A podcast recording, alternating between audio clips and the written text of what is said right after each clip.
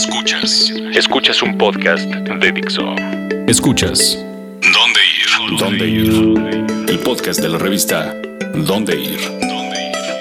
Por Dixo. Dixo. La productora de podcast más importante en habla hispana.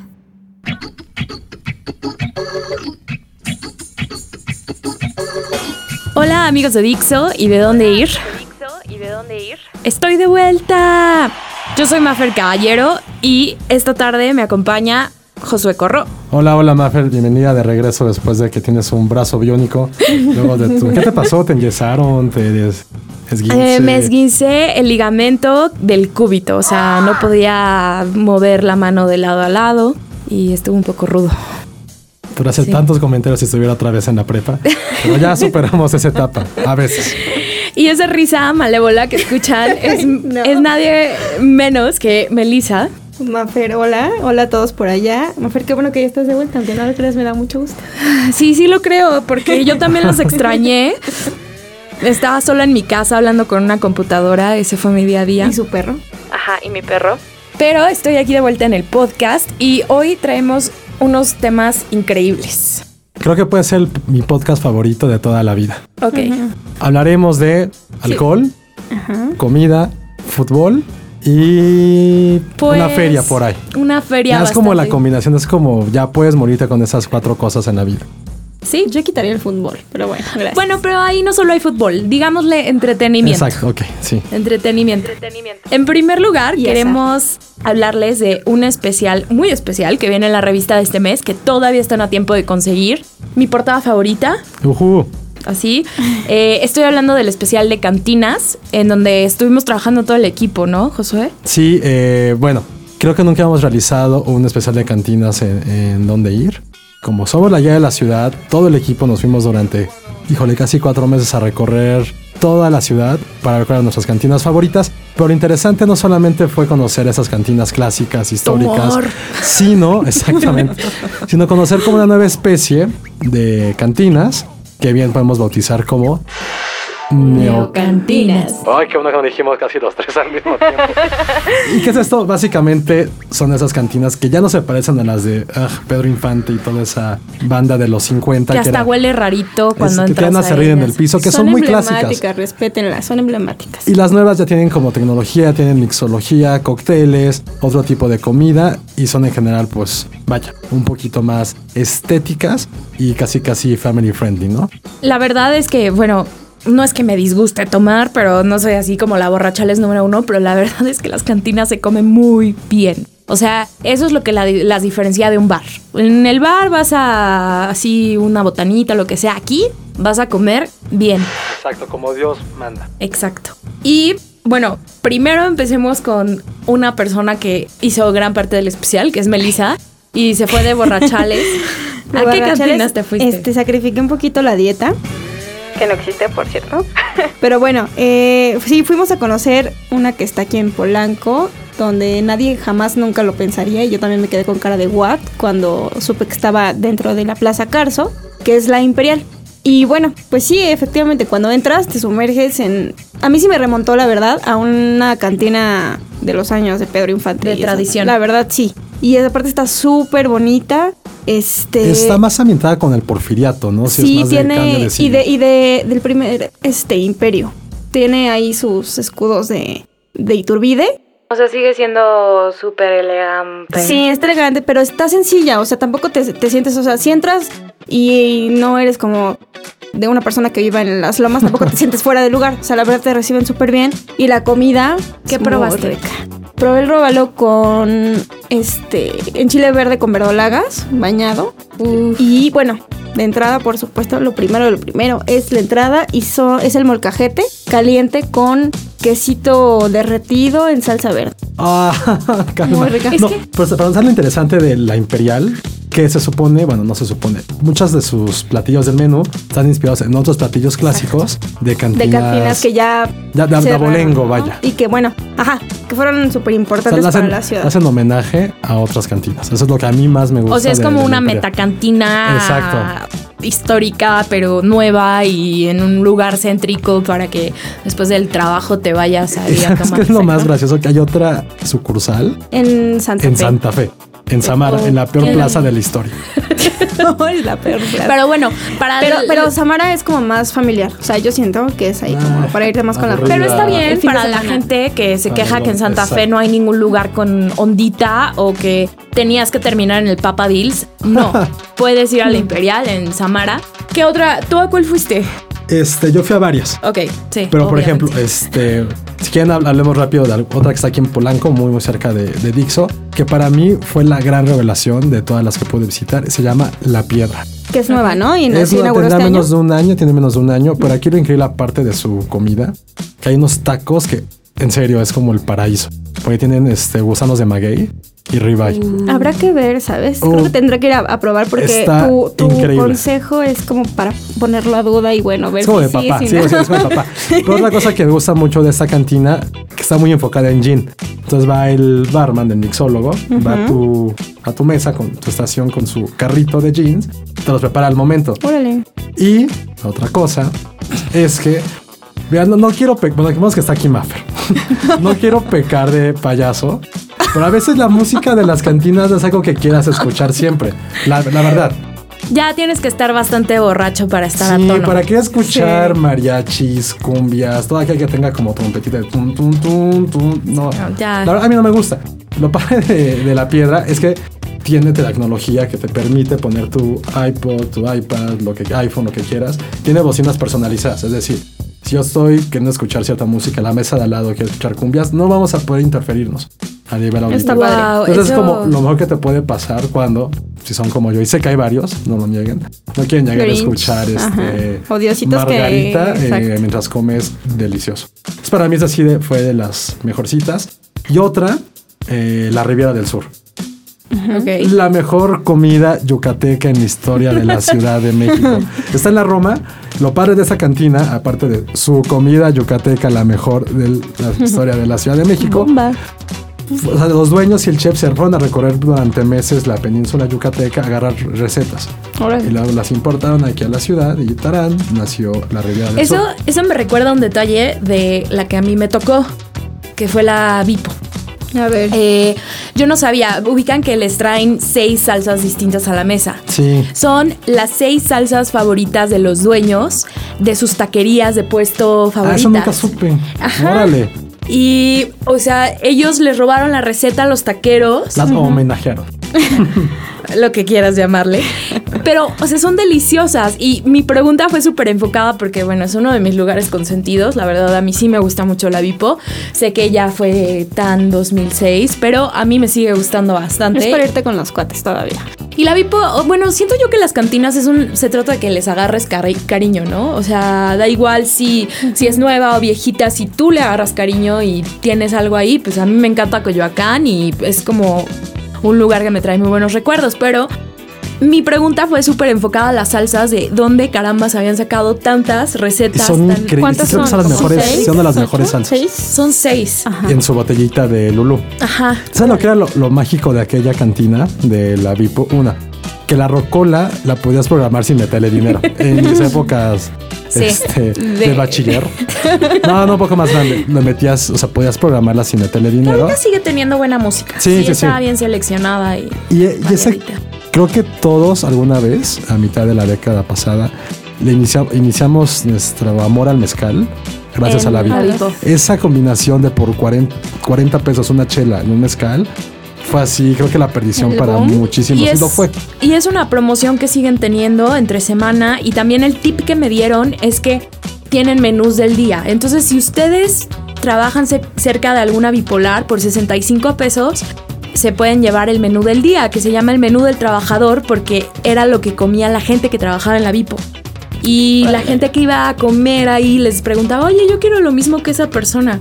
Y ya lo Y- implementaron. Ajá, entonces lo implementaron, pero por 65 pesos, la verdad, es precio de fonda y, y Está está rica bien. la comida.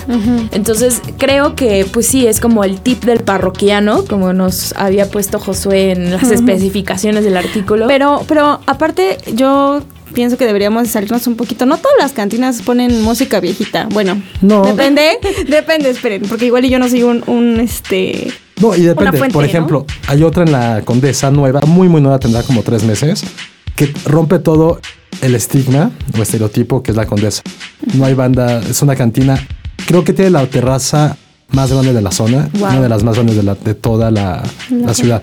Está ubicada justo atrás del Plaza Condesa. Ok. Entonces abarca casi puta, unos, que sean unos 35 metros de terraza. Es de tres pisos, se llama Patrones. Ajá. Y ahí, por ejemplo, hay mariachi casi todo, la, todo el tiempo. Entonces, Órale. estar en la Condesa y escuchar mariachis es como agua y aceite. Pero es otra propuesta. Ahí sí vayan, está exageradamente rico. Yo- Grandes tragos. Ya había escuchado ese lugar. Chicas solteras, si quieren ligar con extranjeros, vayan a la patrona. Porque es uno de esos lugares que les, eh, que en los hostales de la zona les dicen, Ah, sí. Ah, pues vayan ve. y es conozcan. que sí, y- es 100% para turistas. Ajá, entonces, o sea, bueno, no quiere decir que eso sea malo, sino chicos, chicas quieren ligar con extranjeros, una Ah, está noche de diversión y... Y de ahí una- que, como qué bebida o qué recomiendan. Ahí, a mí me gustó mucho es eh, una michelada con ancho rayos. Órale. Es que el Ancho Es otro- a veces le da un buen toque a las cosas. No, y sobre todo por esa zona que no es tan cantinera. Digo, está Shell Hack, que es de mis amores. La Centenario, que fue la primera cantina que yo visité en la prepa. es así, sí puedo decir que fue mi primera Los cantina. dinosaurios rondaban la tierra. Sí, sí. Y bueno, hablando de cuando los dinosaurios rondaban la Tierra, yo creo que hay, hay una súper importante que ya seguramente varios han escuchado y es el- la ópera, ¿no? Sí, que es, Es más. Es súper clásica. O sea, igual y ya ni siquiera. Ya, o sea, es por tradición. Tienes que ir un día. Sí, que todo el mundo la vida. conoce porque fue donde Pancho Villa le dio su, Dio su- le dispara durante la revolución. disparo. Pero hay, por ejemplo, eh, ¿qué Esa que, por cierto, anteriormente estaba en el latino, ¿eh? Sí, donde estaba la, la Torre Exacto. Latinoamérica. Ahí está Los ubicado. pulpos a la gallega son para morirse también. Increíbles. Uf. A, mí, a mí me tocó ver en esa cantina a mm, señores mayores tallando ficha, o sea, jugando dominó. Es la clase de lugar en donde entre semana pasa eso. Es que Sí, de hecho, en, la- las, en las cantinas, exactamente, en las cantinas ya ahorita, eso es como el, el- lo padre también, ¿no? Salir de la oficina, distraerte un poquito, juega, te echas un partidito de dominó y ya estuvo, ¿no? Te vas y de ahí vamos otra vez a trabajar, pero ya más tranquilo, ya te echaste tu buen trago, ¿no? Ahorita que hace dinosaurios, porque seguimos con ese tema que, que quieren mofar de mi edad, como Porque ya como si, como si tuviera seis divorcios encima. Otra clásica que a mí me, me encanta y tiene una historia súper truculenta se llama El Mirador de Chapultepec.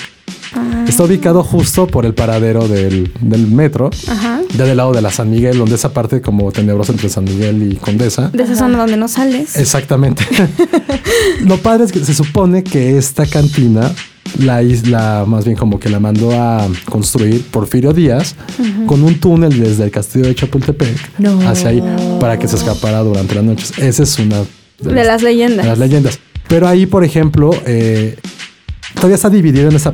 Como sabrán, no dejaban entrar mujeres antes de los 80. Ah, eso está padre, todavía está la división. Ahí Está diciendo entre el restaurante Ah, y la cantina. y la cantina. Y hay un platillo que es, no sé, debería estar en el escudo nacional. Si te quitas la serpiente y poner algo que se llama tribilín. Ah, que por cierto, también en la En la Imperial, Imperial está. tienen un platillo Es- en honor a la Tribilín. Como ribeye, robalo y camarón crudo, pero con harto chile y como salsa Maggi.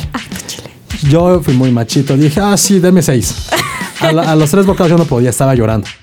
No te, no, no te acabas el jugo. Lo interesante es que llega tu mesero, ya si te ve que estás muriendo, te dice, oye, te damos el trago especial. Tú así de, ¿cuál es? No puedes ni hablar. Entonces te sirven lo que sobra del juguito picoso, te lo ponen en un, en un vaso jaibolero con vodka y así te lo echas. ¿Y se te calma? Pero no sé, pero sabe increíble. Yo no creo si lloré, si quedé ciego, pero es que una llamarada Moe hecha en la Ciudad de México. Pero, pero es que puede ser como, como esos remedios que el veneno, el veneno saca el veneno, ¿sabes? Puede no ser. sé, pero suena como que mi estómago dio una revolteada. seguramente No, Lili le va a claro, es encantar. Increíble, en serio. chile. O sea, porque aparte el lugar sí está muy 1910, mil- principios del siglo XX. Eso está. Mm, de tus épocas. Sí, lo que es, el- es lo que a mí lo particular más me gusta de las cantinas, que sí es un poco de viaje en el tiempo. Incluso lo que está padre es que estas neocantinas de las que hemos hablado tratan de como de rendirle tributo todavía a toda esta moda, todavía este como, eh, como, sino como mobiliario, pero con toques un poco más tal cual modernos. Entonces creo que esa es como la magia de... Y aparte a mí lo que me encanta de las cantinas es que no existe este concepto en ningún otro lado del mundo. No. O sea, en Estados Unidos se existe con el viejo esta parte del salón.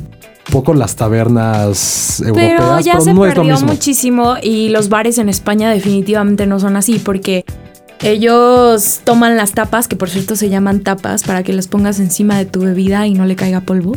Yo no Wow. sabía eso, sí. Pero en realidad las tapas las dieron por decreto del rey porque había un rey que le gustaba mucho irse de bares y él se ponía muy borracho. Entonces empezaron a regalar comida en todos los bares cuando el rey iba y visitaba los bares para que no se pusiera borracho el rey. Entonces todo el mundo empezó a decir la botana, la botana. Pero cantinas, tal cual de comer y todo eso, mm, no, no. no realmente. O sea, tapas, pinchos sí, pero la verdad es que la Pero, tradición pero es mexicana como más de, de restaurante, se podría decir esto de las tapas, o sea, es como más... No, de- es en bares. En los bares los encuentras, pero. Son más como de tabernas. Sí, tabernas. Europeas, estilo Exacto. europeo. Ya. Entonces creo que ese sí es como los grandes legados que tenemos como, Como nación. Sí, ya ponen demasiado sentimentalismo, pero sí, entonces creo que las cantinas, por ejemplo, y sí creo que es un antes y después. A lo mejor como adolescente, la primera vez que entras tú a una cantina solo Claro. con tus cuates, sí es como te abre un panorama, la verdad. Sí, Sí, es sí. como coming of age, este. Hay un mundo más allá de las tardeadas. Exactamente. Yo Bueno. todavía fui a una. Ay, Dios mío. Hablando de tardeadas, bueno, vamos a ir a un corte y ahorita les vamos a seguir platicando de, de esto y aquello. Antes les voy a dejar una canción que se llama Leave a Trace. Es uno de los últimos mm, sencillos que sacó Churches, cuya fecha acaba de ser anunciada ¿Se para dice el churches? ¿No es Churches. churches? No. ¿Por qué no tiene una? Es como café, es como el café es como Tacuba café- Por, cuestiones de... de, eh, no, religiosas. No. Espirituales. eh, ah, no, que ¿No? Churches es un nombre que ya está registrado. No. Como Santi Gold y. Ajá, exacto. Entonces tuvieron que, que cambiarlo. O sea, como Prince, que por unos, por unos años tuvo que ser de artist formerly known as Prince, porque ten- estaba en problemas con su disquera. Bueno, Churches y Café Tacuba tienen que escribirse con V por cuestiones de Órale. ese es un datito. Pero el concierto es el 28 de septiembre en el Plaza Condesa. Es una banda súper buena, así que esto se llama Leave a Trace. No se los pierdan, compren sus boletos. Ya, se acaban.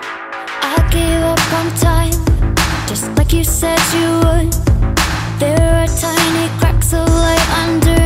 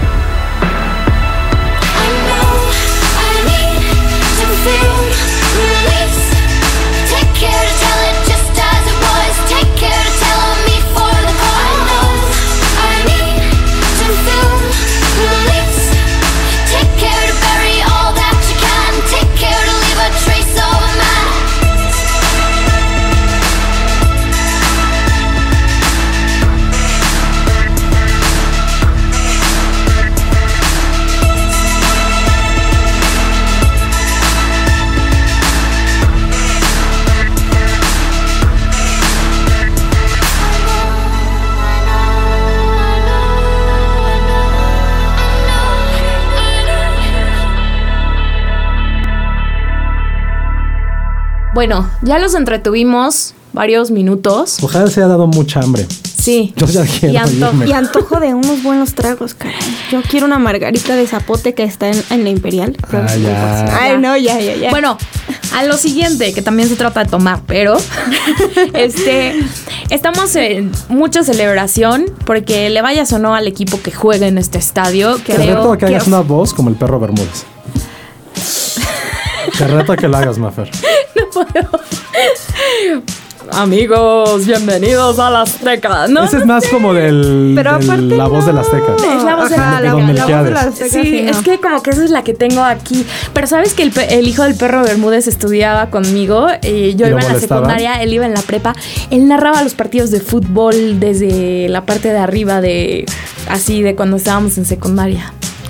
Súper raro. Y heredó la voz de su papá. Pero bueno, el punto es que estamos hablando nada más y nada menos que del Estadio Azteca, El coloso. que está cumpliendo un aniversario muy importante. 50 años. Exacto.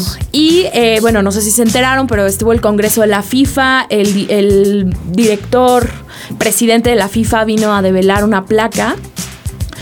Y ha habido varios eventos. Está ahorita lo de los balones en Paseo Sí, de la Reforma, por cierto, ahora que dijiste de la FIFA, vayan a, a Avenida de la Reforma, bueno, Paseo de la Reforma, está el Expo Balón. Son más de 60 balones. Lo que sí, este, en representación. del lado de... Del lado del Museo de Antropología. Yo, yo caminé por el otro, así, de Sí, súper fue- decepcionante. ya iba viendo por ahí seguro. No, están padrísimos, vayan a verlos. Pero, regresando a esto, eh, la Azteca cumple años. Eh, no hay alguien que se pueda llamar capitalino, de feño, que no haya ido al Estadio Azteca. Aunque sea por un concierto. A mí me queda súper claro que futbolista que ha jugado ahí, futbolista que no se le olvida la experiencia. O sea, todos los internacionales, nacionales que han jugado en el Azteca te dicen que no hay estadio así de acogedor, pero también impresionante cuando estás ahí en el campo y lo que escuchas y lo que Creo haces. que es de, las, de los pocos monumentos, hay que decirlo, que la primera vez que, que lo ves de niño, adolescente o...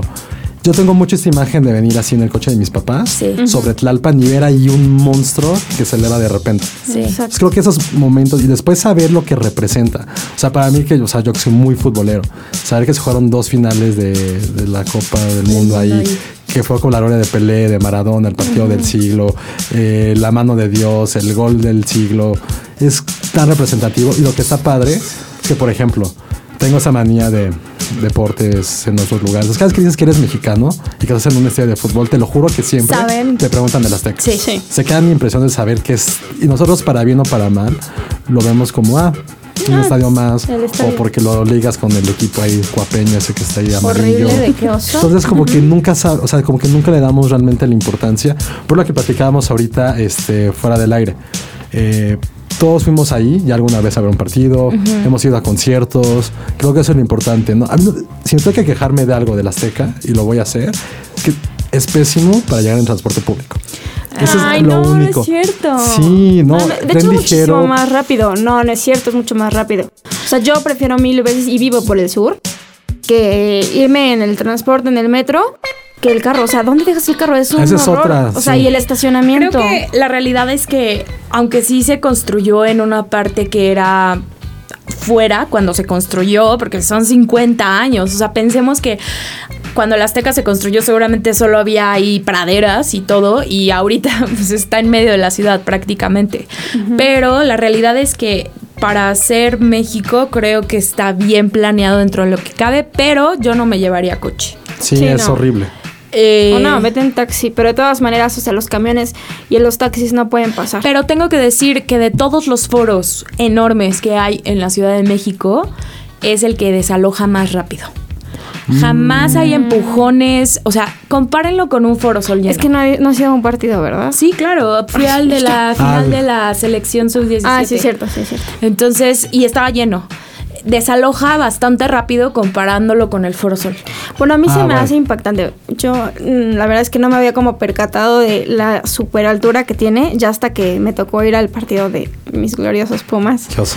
contra, la- contra el América. Y de verdad, hasta arriba yo sentí que casi me iba. Dije, no, o sea, aquí me avientan y aquí muero, ¿no? Te Qué horror. la nariz. Qué oso morir ahí. Pero bueno, este, está impactante la altura, o sea, de verdad. ¿Pero cuál es el momento fuera de los deportes más icónico de, de la Azteca? ¿Michael Jackson? Eh, Madonna. Michael Jackson, la primera vez que vino Madonna y probablemente no te va a gustar mi respuesta, pero dicen que fue impresionante con Juan Pablo II la primera vez que vino. Ah, no, claro. sí, yo fui obligado por la ah, escuela. bueno, mira. Ah, sí. Conozco. La realidad es que el Azteca ha tenido eventos icónicos y estos 50 años lo tenemos que celebrar todos. Se va a jugar un partido importante en las próximas fechas. Entonces, si no se han dado una vuelta, vayan. Lleven a sus hijos por lo menos una vez a algún concierto. Hay muchos eventos por ahí que, que no se tienen que perder.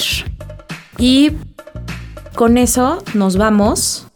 Y tengo una noticia. Ya no me van a escuchar por aquí por el podcast, pero Se va a trabajar a una cantina. Ya decidió ya. que va a, ir, va a ser la mayora. Iba a decir, iba a decir de fichera, pero No, sería en mi Mafe. contra. No, no, no me voy de fichera. Este, pero nos estamos en contacto y vía mi Twitter, que es arroba maf-cab. Y quién sabe, en el futuro tal vez me escuchen por ahí, por acá. Pero los dejo en manos de un equipazo que es la revista Donde Ir y que siempre le voy a tener mucho cariño y espero que haya futuras colaboraciones. Y cuando me quieran invitar al podcast, Mm.